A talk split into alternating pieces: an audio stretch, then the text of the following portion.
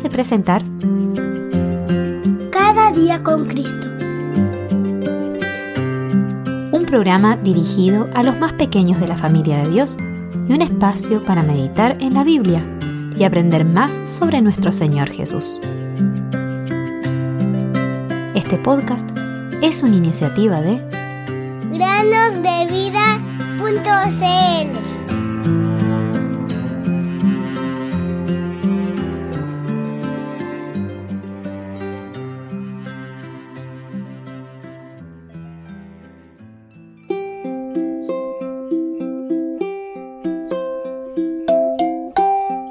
Le dijo, Yo soy la resurrección y la vida.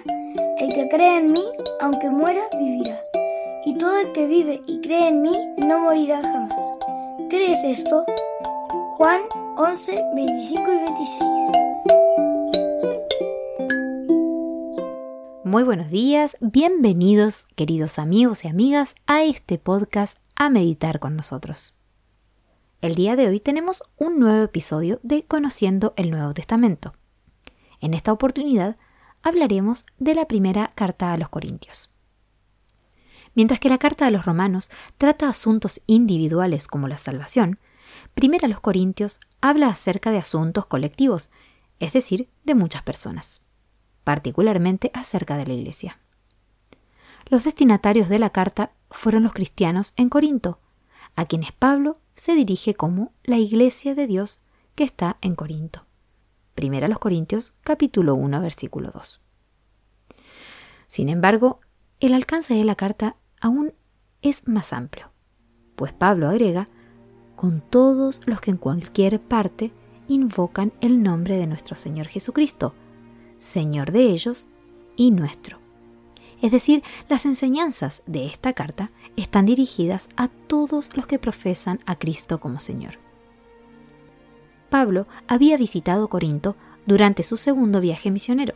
Esto lo puedes leer en Hechos capítulo 18.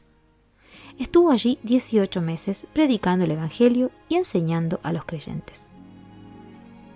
Luego de que Pablo se fue de Corinto, él escribió alguna información de la familia de Cloé, quienes le contaron cosas muy tristes que pasaban en Corinto. Además, los mismos creyentes en Corinto le habían preguntado algunas cosas previamente a través de una carta que le fue entregada por Estefanas, Fortunato y Acaico. Primera los Corintios 16, 17. Esto llevó a Pablo a escribirles esta carta. Los miembros de la familia de Cloé le habían informado a Pablo que dentro de la iglesia en Corinto había discusiones y grupos. Algunos decían seguir a Pablo, otros a Pedro, otros a Apolos, y otros, que se creían mejores que el resto, decían seguir a Cristo.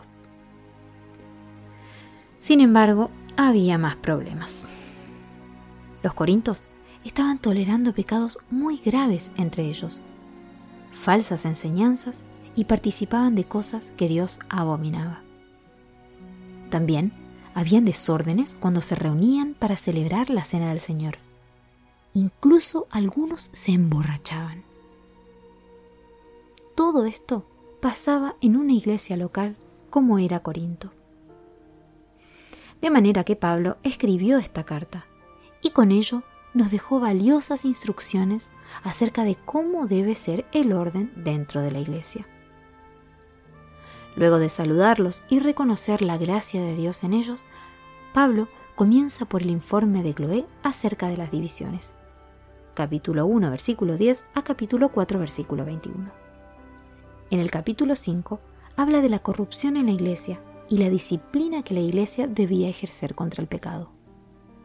En el capítulo 6 trata acerca de los problemas legales que los corintos enfrentaban entre ellos, en tribunales humanos. En el capítulo 7 habla del matrimonio. En el capítulo 8 acerca de comer de los sacrificios a los ídolos. En el capítulo 9 defiende su apostolado de quienes lo criticaban. En el capítulo 10 del peligro que corrían los corintos debido a la idolatría y a la participación de ellos en los altares paganos. En el capítulo 11 acerca del comportamiento en la iglesia y la cena del Señor En el capítulo 12, 13 y 14 trata acerca del orden en las reuniones de la iglesia. El capítulo 15 defiende la resurrección y en el 16 habla de las colectas y el reconocimiento de quienes sirven al Señor. Quizá resulte difícil de entender, pero si estudias esta carta poniendo atención a lo que Pablo quiere corregir, ciertamente tendrás mucha ganancia. Hay muchas advertencias que debemos seguir. Que solo Cristo sea nuestro centro de reunión y busquemos ser santos en toda nuestra manera de vivir.